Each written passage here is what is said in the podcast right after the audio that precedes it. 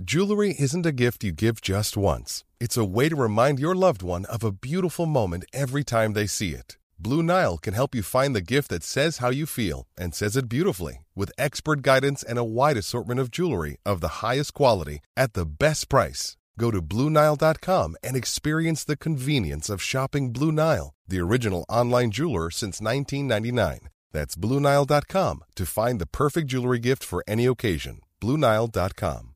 Another day is here, and you're ready for it. What to wear? Check. Breakfast, lunch, and dinner? Check. Planning for what's next and how to save for it? That's where Bank of America can help. For your financial to dos, Bank of America has experts ready to help get you closer to your goals. Get started at one of our local financial centers or 24-7 in our mobile banking app. Find a location near you at bankofamerica.com slash talk to us. What would you like the power to do? Mobile banking requires downloading the app and is only available for select devices. Message and data rates may apply. Bank of America and a member FDIC. Marinaro, the sick podcast, CF Montreal talk. CF Montreal coming off a 3 0 loss to the Union in Philadelphia a starting lineup that looked like they were resting some of their players for the Canadian Championship final, which takes place Wednesday night in Vancouver. The coach was asked about the number 10 position. The coach was asked about a young player. We'll discuss who impressed on Saturday night and who didn't, who should get the start on Wednesday of the players who started the game, if anyone. That and so much more. Myself and Jeremy Filosa of 98.5 FM and EMFC.zo coming up right here on the Sick Podcast, CF Montreal Talk. Turn up your volume. Because you're about to listen to The Sick Podcast. Sick Podcast. CF Montreal Talk. Here's the chance. Here's the chance. They've got the goal. Absolutely incredible. Cameron Porter delivers the goal to send Montreal Impact into the CONCACAF Champions League semi-final. The sickest CF Montreal podcast. It's gonna be sick. Sick, sick, sick. Marinaro, welcome. It is the Sick Podcast, CF Montreal Talk. I bring in Jeremy Filosa. Jeremy, how are you? Good yourself, uh, Tony. Very, very good. Thank you very much. Uh, Jeremy, I take a look at the starting lineup against Philadelphia, and I knew this one was going to be difficult. And after seeing the starting lineup, I said, yeah, this one's not going to go very well, but we'll discuss it. James Pantemis got the starting goal after uh, 11 weeks off due to injury, his first game back in MLS action, that is. A three man back line with Campbell in instead of Camacho, who was hurt last game. Corbo at right center back instead of normally left center back. Thorkelsson, who was in Corbo's spot usually, and Waterman was not in the lineup. Iliadis and Saliba played as the two CDMs instead of Wanyama and Choinière. Zachary Brault-Guillard, who played as your uh, right wing back instead of Aaron Herrera. Lappalainen was your left wing back instead of Lassiter. They played with two tens, Hamdi and Duke, and they played in behind Ibrahim, who was the lone striker. A 3 4 2 1, Jeremy, with Ketterer, Waterman, Herrera, Miljevic, Kwizera, Jabang, Rea, Toy, and Vilsaint as subs. What did you think of the starting lineup on Saturday night? Yeah, it was pretty much what I expected. You know, I mean, the, the, this uh, this stretch of games has been completely insane. You know, just just repeated for those uh, who have not been listening the last couple of weeks. It's 11 games in 36 days. I've never seen a stretch of games like this in such a short period of time. And if you wanted to give yourself a chance at the Canadian Championship with all the minutes that most of your starters have had, you didn't really have a choice. And to tell you the truth, Tony, I don't think uh, you know CF Montreal would have done much better had they started those tired uh, players who uh, have been playing, you know, night in and night out. So I think in the end, it's an investment. Uh, resting those guys. Let's hope they can do the best they can because it's going to be a tough uh, game against Vancouver for sure. Jeremy, the game was going to be difficult, like you said, with or without yeah. those players. We're talking about a Philadelphia team who, when they're firing on all cylinders is a pretty good team in the MLS, number one. Number two, a Philadelphia team you would think that had a pretty long memory because they came to Montreal early on in the season, a game at the Olympic Stadium. They were up 2 1, down a man in stoppage time, and CF Montreal scored a couple of goals. So they had revenge on their minds.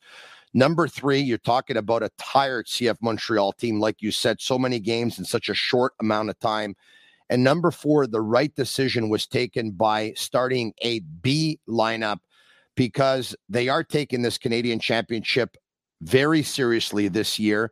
They're taking this final very seriously. They're trying to put everything in their favor.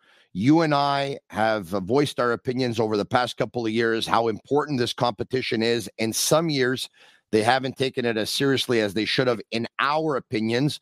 So, you know what? I have no problem with the starting lineup. I I may have a little bit of a problem with you know a player or two that I thought should have gone in that didn't, but maybe that's another story. Yeah. So uh, listen, they, they started the the game with the players that they had, but and to my surprise, they go into the locker room two zip down 2-0. But I saw some interesting things. I got to say, and you know what? Um, th- this game was there also for the coach to get some information about certain players that hadn't played much and to see who's ready to give you something possibly on Wednesday night against Vancouver, but also going going on in the future. And, and um, you know, I thought we saw some interesting things from Ahmed Hamdi, who hasn't played much this year, but you know, he was able to get some balls through to some of his teammates up front. Uh, they were not able to complete those plays.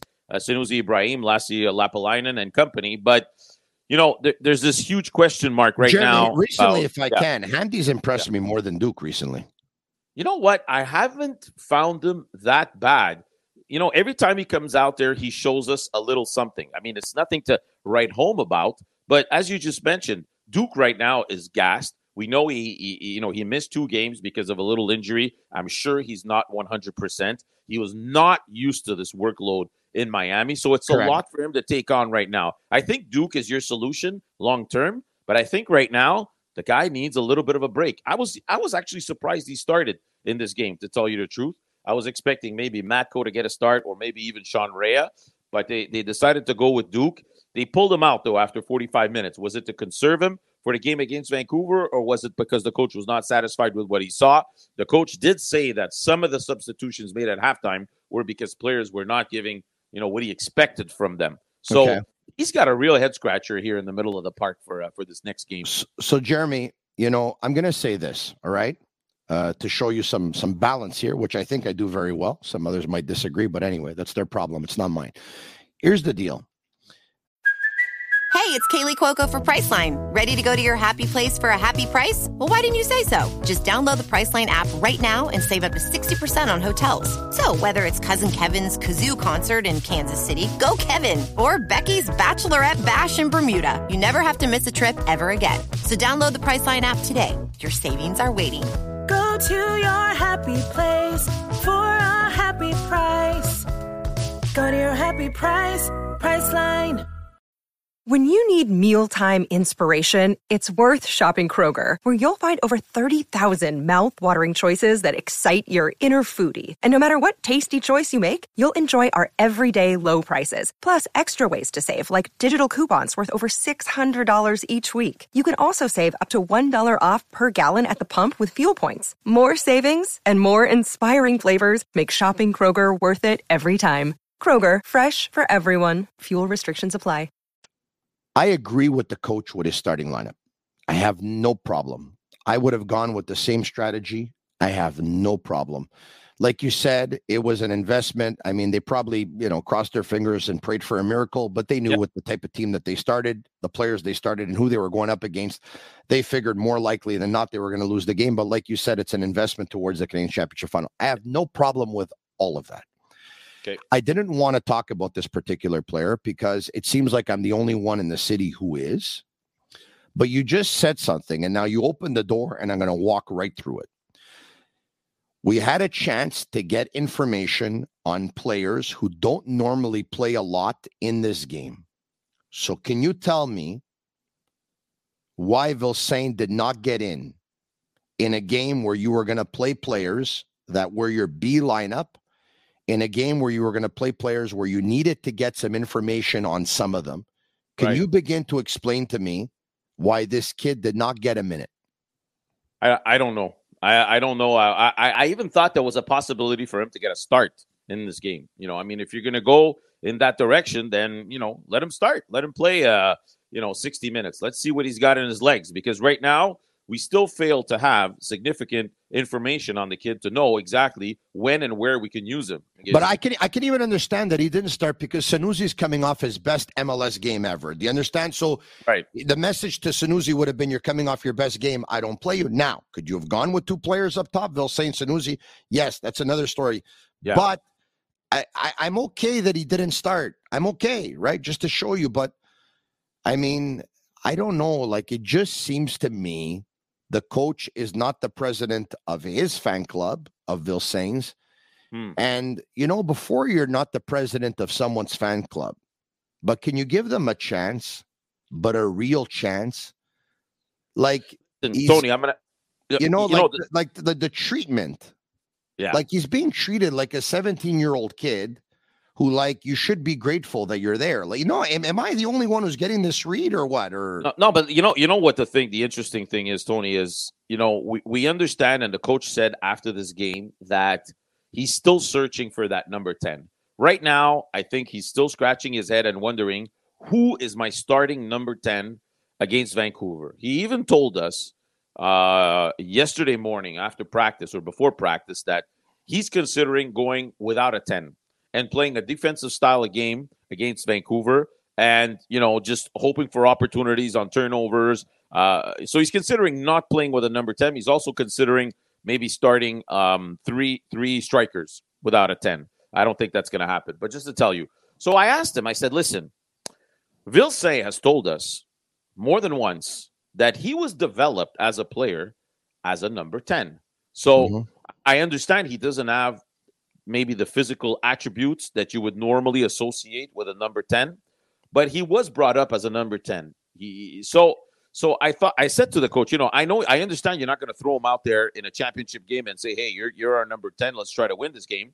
But at the same time had he started him as a number 10 in this game for example well you'd have a little bit more information on can he actually play this position? Can he be an option at this position going forward so so we don't have that information. And the coach said, you know, there's there's no plans in giving him a shot at at a number ten position. I don't know. if God that's forbid. Because, yeah, I don't know if it's because he doesn't see him physically as that type of player, or Yeah, but I don't know why. But hold on a second. Okay, so let's just say he's big for a number ten, right? Because yeah. he's six foot three and he's a buck eighty six or a buck eighty seven or whatever. He- okay, he- physically a little bit more like Kone, which is not typical, not exactly a number ten, but Yeah. he could still play in the middle of the park. You know, you carry the ball and First of forward. all, and Yeah. and I know that you know years ago has nothing to do with now. I know all that, but I can tell you, like this kid can play any position, right? He can play. He can play any position, right? I mean, uh, you know, I saw his team win a tournament. He was playing in goal.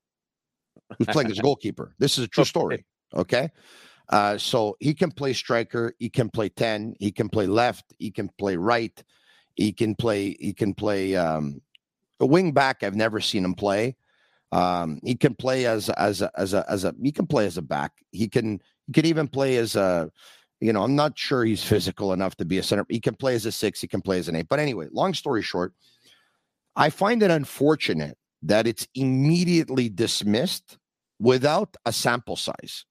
I mean, because when the coach says, no, no, no, forget about it. I don't see him as a 10. Well, Yeah. we've seen um what? How many 10s have we seen this year? Hamdi, Four. Rea, Duke, Yeah. and Yeah. Miljevic. Hey, we've even seen Choinière play ten actually. So we've seen Choinière. So we've seen five tens. Okay. Yep. Some good performances, some not so good, some average, sometimes even better than that, better than good. But the fact remains that midway through the season, there's no one that's taken that opportunity. There's no one that's that's that's taken it and run with it. We know that already. Yep. So what do you have to lose? No, What, what do you have to lose? Are, are you worried that No, he's I look good as a 10? Is that is that is is, is that what we're worried about? That he'll actually No, look I- better? I, I don't know to tell you the truth. I was a little bit surprised that he answered that quickly. That there was no there was no plans on giving him a shot at that position. I don't really know why, but now the reality is, Tony, everyone we have a told game. me. Everyone told me Lassiter's not a wingback. Everybody Yeah. told me that. Yeah, him but wing back? Lassiter has experience, right? He's a little bit more experienced. Yes, I understand that. transitioning from a, a position to the other might be a little Uh, easier. but- Jeremy, e- experience. I mean, this is, with all due respect, I very much enjoy watching the games in this league. it's not Serie A or La Liga here that we're talking about the Of experience. You realize that, eh? You, you No, realize that. That tactically the league is uh, il y a des croûtes à manger là. You Oh, realize that, eh? That that this is not uh, it's not the best league in the world. Like some CPL Listen. teams give some MLS teams trouble. listen, I'm gonna I'm gonna make a little uh you know parenthesis here. You know, if they win on Wednesday night against Vancouver and are able to bring in, and we're gonna talk about that game, we're they're able to bring back the trophy. They can actually use Leagues Cup in a couple of weeks to experiment on some of those players because the only there's only one um you know one reason why you're playing Leagues Cup. It's it's it's to win and to get into the Champions League. But if you're already in the Champions League, then there's no incentive. There's no financial incentive for players Yeah. or teams or whatever. So or very little. So you may want to use those games and say, you know what, we're going to test out some players here because our objective is not necessarily to win it because we're already in the Champions League. But uh, anyways, that being said, now you're playing a game, okay, and you have to make a choice. So your choices are the four guys we named to play as tens, or not play any tens. And and that's where I want to hear what you think because this is a game you. I have no- a, I wouldn't be surprised if they go five four one. Now that you're telling me that the Yeah. coach said that he might play without tens, yeah and we might see him sit back, low block, defend, and counter. Yeah I wouldn't be surprised if you go five four one at that point. So basically, what it what it would look like yeah is is like you you still have your three center backs, yes but now your wing backs are playing fullback, and they're not going up. Well, they're they are they can still go up, obviously, but you defend with five in the back, four in front of them, one up top. You're basically put 10 players behind the ball, your keeper, obviously, and your back line of five and the four in front of them. And uh, and uh, maybe you skip a couple of lines every now and then. You skip a line every now and then. You throw a couple of long balls up top to a player that maybe might want to wear down. I would imagine all 04 will start the game to try and Yeah. wear down a Vancouver back line. And uh, you know, this is I wouldn't be surprised if they go a 5-4-1, Jeremy, because okay, but who, who are you using in the middle? So so Wanyama and Choinière are givens. All right, who Yeah. else? Wanyama and Choinière are givens. Yep. And uh, you use uh, you use um, With threats to our nation waiting around every corner, adaptability is more important than ever. When conditions change without notice, quick strategic thinking is crucial. And with obstacles consistently impending, determination is essential in overcoming them. It's this willingness, decisiveness, and resilience that sets Marines apart. With our fighting spirit, we don't just fight battles, we win them. Marines are the constant our nation counts on to fight the unknown. And through adaptable problem solving, we do just that. Learn more at marines.com. This episode is supported by FX's Clipped, the scandalous story of the 2014 Clippers owner's racist remarks captured on tape and heard around the world. The series charts the tape's impact on a dysfunctional basketball organization striving to win against their reputation as the most cursed team in the league. Starring Laurence Fishburne, Jacki Weaver, Cleopatra Coleman, and Ed O'Neill. FX's Clipped, streaming June 4th, only on Hulu. Facile. Lassiter or Lappalainen. Lassiter's going to play on, on the left. That's fine. Yeah. It's it's a big question mark. It's a big question mark because you don't have anybody that you say, you know, you can talk. Maybe Saliba had a good start, but now is he good enough to, to play in a final? I don't know. Would you put Uh, would you put would you put Wanyama with Saliba next to him and then put Choinière on the right so that Choinière and Wanyama can insulate Saliba a little bit? Speaking of which, what did you think of Saliba's performance on Saturday or, or any other player? Any I- player is there any player who played on Saturday in Yeah. what was a B lineup to start the game that you think can play, should play on Wednesday, or at the very least showed you something? Yeah, I think Hamdi is the guy that I would use, and and it's strange to say that because we're talking about a guy here who couldn't get a sniff at getting on the field early in the season, and now these last couple of games he's gotten some minutes, and all of a sudden we're realizing that at this moment he's probably better than the three others. You want to know why? Freshness. He's fresh Yeah. compared to everybody else. But- So and- and you know better what? By default. Okay, so here's the thing. So I think Sean Rea, you know, I, I think it would be uh, it would be unfair to put him in the position and say, Sean, you're our number ten. Go get us this win. It's not his time yet. Matko Miljevic, we can say what we want, Uh, you know, I was not in agreement with the way that they managed him, but at the same time, he's not showing me anything. This guy's not showing me that he can be a difference maker on the field at this time. So, okay.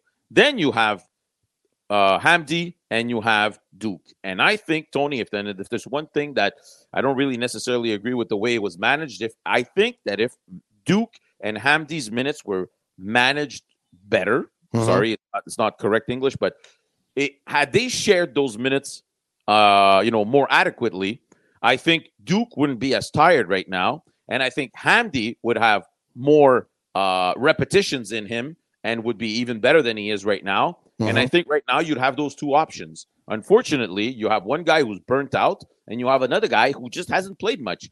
But I think those two guys, at the end of the day, are the guys that give you the best chance of of getting something done in Vancouver. That being said, Tony, you know if you What, what, did you- what up- you, what do you think of the Saliba? What did you think of Saliba? Because everyone had an opinion on social media on Saturday night. I, I, I thought he was okay. Uh, you know, it's uh, you know uh, one step at a time. I think on is in the first or second goal where the ball is coming to him in the box. There's a he's he has a, a clear opportunity to cut it off. He plays it on his wrong foot and loses the possession of it. It That's ends up the second uh, goal, if I can. But yeah. on the first goal, Yep. he moves out of the shooting lane. So he's he's at the top. I believe he's near the top of the box or just inside. But as the shot is being is is is is taking place, he jumps out of the way to to for Pantemis to see it. And it's the wrong play. So there's some responsibility there on his part for goal number uh, one against and goal number two. Having said that, I, I thought as the game went on, he got better, but I don't think the coach is going to trust him in such a big game, considering there's a there's some responsibility in the first and second goal against. Like I said, So, so listen, we're, we're go, you're going into this game in Philadelphia where you you're gonna you, you want to give this guy some minutes, and yeah, there's gonna be mistakes. That's normal, growing Yeah. pain, but uh, it's part of no it. problem. Yeah, you're right. Yeah, I don't, I don't have a problem with it either. We talked about it last week. We both agreed that this was the right decision to give these guys minutes, and you know, slowly but surely, he'll get to where we want him to be. Uh, but just to get back at the discussion we were having earlier, you were talking about playing maybe a, a four five one, um, a five four one. Um, if you go into Vancouver thinking that you can open up the game and beat them at home, forget about it, Tony. I'm telling you right away, forget about it. Okay, this strategy of maybe sitting back and waiting for Vancouver might actually work. I know they're going to try to bombard you at the beginning of the game, but if you can weather the storm for let's say a half hour in Vancouver, they've had games where they've had difficulties because teams just sat back against them. It- it is a strategy that Early on in the season, in the last little while at home, they're they're they're in a good moment, like you just they're said. they're unbeatable. They're unbeatable. They've had, they have had one loss at home all season long. It was in the home opener. After that, you know, they they've either won or tied every single other game. So they're almost unbeatable at home. Uh, can you try uh, to to to push this game to a potential uh, to PKs? Uh, just to let people know, there's no overtime uh, on Wednesday night in Vancouver. If they're tied after 90 minutes, they will go to PKs, and we'll talk about that probability in a couple of minutes. But can you try to push this game as far as you can uh, at a 0-0 score and possibly get yourself into a PK position? Maybe, maybe, but Vancouver's got some weapons up top. But it, it- you know they they have broken it and and busted it open on a few uh, occasions. They scored five against Montreal. They scored six against Houston. But in a lot of the other games, they've struggled to score goals also. So you may want to exploit that. Jeremy, uh, big game for Jonathan Sirois, who obviously uh, has taken the ball and has run with it after James Pantemis went down with an injury. Game Yeah. one in Florida versus Inter Miami. We saw Pantemis last game. It was a very difficult situation for him back after Yes. 11 weeks off and playing, you know, with a B lineup versus a pretty hungry opponent. Uh, but unfortunately for him, um, you know, he would have probably had to pull off a couple of miracles, which he did not. But it's a big game for Jonathan Sirois, who's had some really good moments in MLS action, and he can cement um, his status uh, with a huge performance in Vancouver. Yeah. Oh, definitely, Tony. I mean, if he is able to go there and shut down Vancouver and make some key stops and give Montreal a chance to win, and if they raise the cup, I mean, boy, oh boy, it's going to be tough for James to get back into this lineup because right now he has lost his number one position. It's unfortunate to say that a player loses his position due, due to injuries, but this is uh, you know a circumstance where it's hard to go against what the coach is, is has decided to do right now because you know he's got one guy who's just so hot and and he, he's also progressed um, you know uh, since the beginning of the season. So you, you know you, you got to give him this possibility of picking up this trophy in Vancouver. Uh, let's hope that James can get in on another occasion at some other uh, period in time. But uh, yeah, it's it's really tough on James because we knew he's going in there with a B club in front of him the possibilities and the chances of them coming out of that game with a win were, you know, slim to none. Yeah. So it's tough. It's tough. It's uh, you know, I wouldn't want to be in his shoes right now. Jeremy, I can't wait to watch this Canadian Championship final on Wednesday night. And um, for those let me just who tell you, yeah. let me just tell you what what to expect from Vancouver. Yeah. If uh, okay, so Vancouver is the type of team they play a system that most teams in the MLS don't play. They play a four-three-two-one.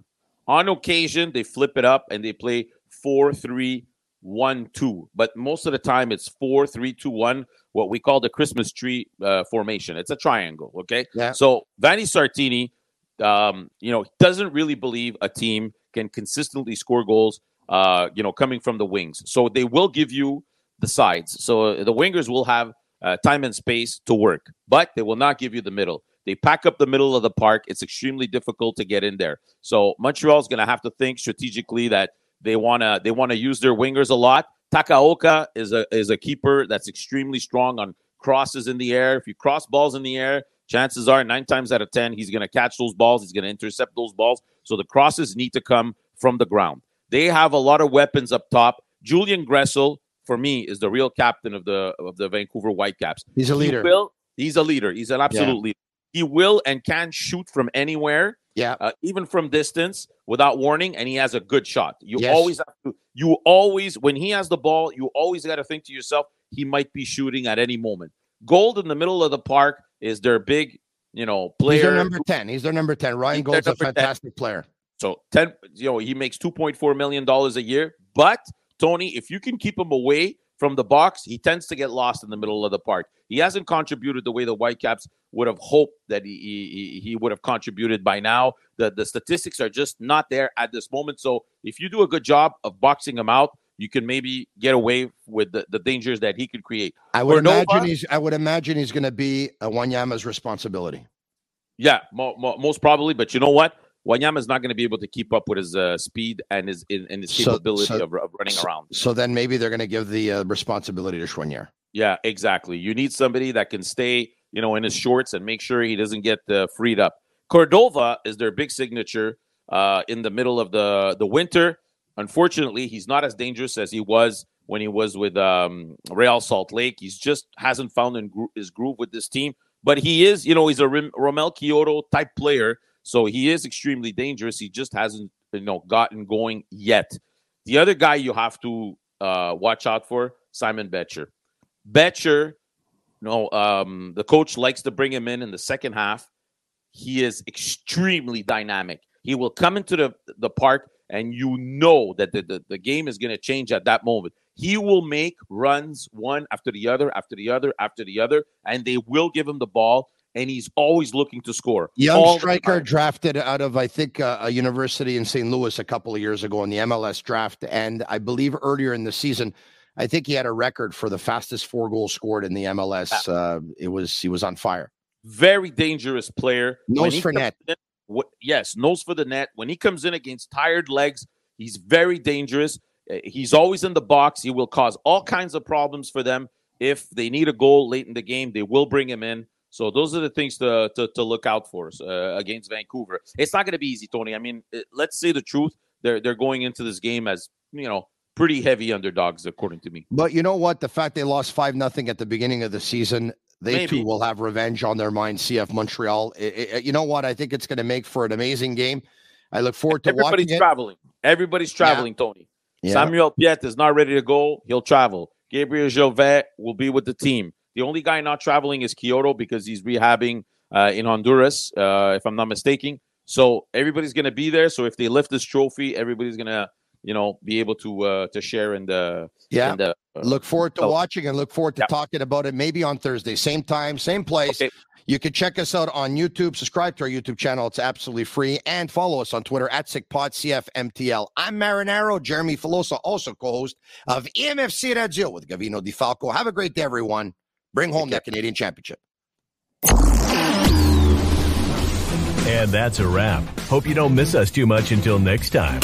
Follow the Sick Podcast, CF Montreal Talk on YouTube, Instagram, Facebook, Google Play, and Apple Podcasts.